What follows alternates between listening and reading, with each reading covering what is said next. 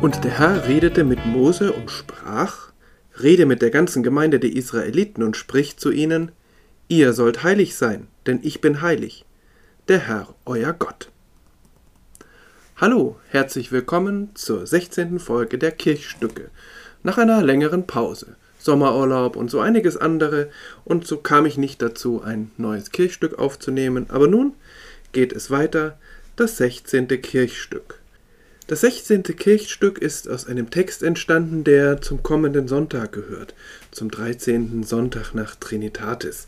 Äh, ein Name, der eigentlich gar nichts sagt, aber ein Sonntag, in dem es um das Zusammenleben geht. Da gibt es die Geschichte von Kain und Abel und eben diese uralten Gesetzestexte aus dem Alten Testament.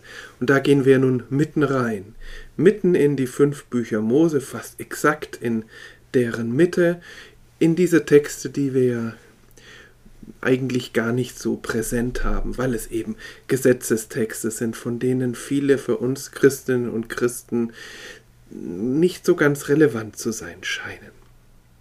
Nun also das 16. Kirchstück aus dem dritten Buch Mose, dem 19. Kapitel.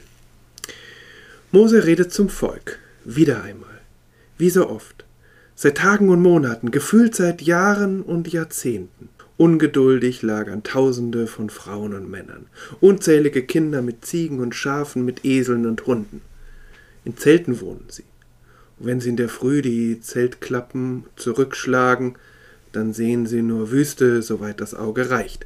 Und wenn sie sich dann umdrehen und über ihre Zelte hinausschauen, ragt der heilige Berg in den Himmel, seine Spitze unsichtbar hinter Gewitterwolken. Dort, wo es donnert und blitzt, dort hinauf steigt immer wieder Mose, ihr Anführer, um mit Gott zu konferieren. Niemand bekommt davon etwas mit, aber er bekommt dort neue Gebote, Anweisungen und Regeln. Dann steigt er wieder hinunter, versammelt die ganze Gemeinschaft um sich und gibt Gottes Botschaften weiter. Manchmal sagt er es Aaron und Aaron sagt es dem Volk. Regel über Regel über Regel. Als ob Gott ein Vergnügen daran hätte, jede kleinste Faser jedes Gewandes zu regulieren. Tausende, Millionen von Menschen haben seitdem die Bibel aufgeschlagen, haben davon gelesen, wie Gott die Welt erschafft, wie er Menschen entstehen lässt, aus der Rippe oder auf andere Art, wie er mit manchen dieser Menschen mitgeht, mit Abraham, Isaak, Jakob, Josef, wie er ihnen eine wunderbare Zukunft verspricht, wie ein besonderes Volk entsteht und dann im ägyptischen Reich unterdrückt wird, wie Gott sie aus dieser Sklaverei befreit und Mose stolz voranschreitet, wie das Meer sich teilt, so dass die Israeliten freie Bahn haben, wie das Meer sich wieder schließt, so dass die verfolgenden Ägypter ertränken. Sie lesen, wie diese unterdrückten Menschen in die Freiheit tanzen und schon bald zu einem heiligen Berg kommen. Und hier stockt die Handlung. Hier stockt der Lesefluss, denn hier steht Gebot nach Gebot nach Gebot. Manche gleich doppelt und dreifach. Nicht nur zehn Gebote, sondern Hunderte. Und zwischen den Zeilen spüren wir den Unwillen des Volkes. Manchmal auch in den Zeilen, dass es immer noch nicht weitergeht, dass es immer noch nicht Milch und Honig gibt, sondern Gebote und Gesetze. Wer lässt sich schon gerne verbieten und vorschreiben?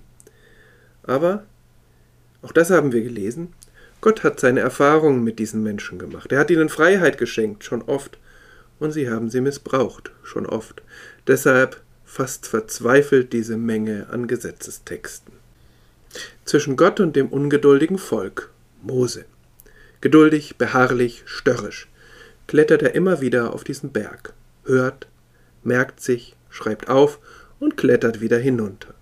Vorsichtig, Schritt vor Schritt, der Jüngste ist er schon lange nicht mehr.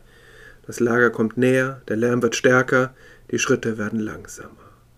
Er schüttelt sich, er seufzt, er steigt auf seine Kiste und ruft, Ihr sollt heilig sein, denn ich bin heilig, der Herr euer Gott. Warum plagt Gott sein Volk? Warum führt er sie in die Freiheit und schränkt sie gleich danach wieder ein? Statt einer Antwort eine Frage. Welche Gebote stehen da überhaupt? In diesem 19. Kapitel des dritten Buchs Mose, auch Levitikus genannt. Zum Beispiel, wie lange noch von einem Dankopfer gegessen werden darf, das Gott im Tempel dargebracht wird. oder dass keine Kleidung getragen werden darf, die aus zweierlei Faden gewebt ist. Aber vor allem geht es in diesem Kapitel um das Zusammenleben von Menschen. Denn von diesen Menschen fordert Gott ganz knapp, seid heilig, ich bin es doch auch. Ihr gehört zu mir, also benehmt euch auch so. Diese Heiligkeit ist nicht golden, nicht glänzend, sie ist Alltag. Nicht das ganze Getreide abernten, damit noch was für die Armen übrig bleibt. Keine bösen Lügen über die Mitmenschen verbreiten, für die alten Eltern sorgen, wenn sie es selbst nicht mehr können, den Lohn ausbezahlen und nicht zurückhalten, vor Gericht nicht falsch gegen andere aussagen, nicht stehlen, nicht lügen und so weiter. An zwei Stellen wird das in eingängigen Sätzen zusammengefasst. Zunächst Du sollst deinen Nächsten lieben wie dich selbst. Der oder die Nächste, das sind nicht nur Kinder oder Nachbarn, das sind alle, die zum gleichen Volk gehören. Und als Ergänzung Du sollst den Fremdling lieben wie dich selbst. Denn ihr seid auch Fremdlinge gewesen in Ägyptenland. Den Nächsten lieben, den Fremdling lieben. Keine romantische, keine schwärmerische Liebe. Eine pragmatische Liebe. Eigentlich nicht viel mehr als ein anständiger, wertschätzender Umgang miteinander. Aber was heißt nicht viel mehr? Schwer genug. Und auch wenn es zwei unterschiedliche Argumentationsgänge, zwei unterschiedliche Gebotsgruppen sind, der Nächste und der Fremdling, beide sollen geliebt werden wie dich selbst. Beides zusammen bedeutet heilig sein. Mose spricht zum Volk Israel in ferner Wüstenzeit. Christinnen und Christen haben sich von seinen Worten von seinem Gott adoptieren lassen. Sie versuchen diese Heiligkeit in ihren Gemeinschaften zu leben. Da ist manchmal der Lack ein wenig ab und doch sind darin diese Worte unterwegs. Liebe deinen Nächsten und liebe den Fremdling wie dich selbst, denn du bist selbst ein Fremdling gewesen wichtige Worte in diesen Wochen, in denen die Fremdlinge sich wieder in unser Blickfeld drängen.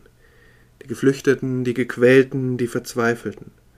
So manche wollen sie in ihre Wüsten zurückschicken, aber heilig ist das nicht und auch nicht anständig.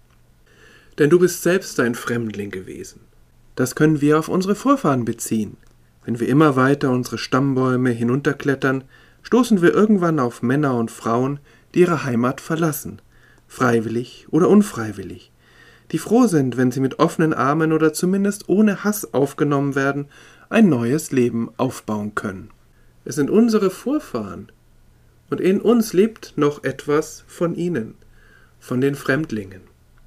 Kein Volk bleibt dort, wo es beginnt, und es gibt keine Reinheit zum Glück, sondern nur ein fröhliches, kreatives Gemisch. Neues, Fortschritt, Ausweg kann nur werden, wenn Fremdes auf Vertrautes trifft. Aber Fremde ist nicht nur geografisch, denn wir haben hier keinen bleibenden Ort, keine bleibende Stadt, heißt es auch in der Bibel. Wir sind immer wieder Fremde in neuen Lebenssituationen. Neue Schule, neue Arbeit, neues Lebensalter, neue Liebe, neue Hoffnungen und Ängste. Wie gut, wenn wir in dieser Fremde gut aufgenommen werden. Von anderen und von uns.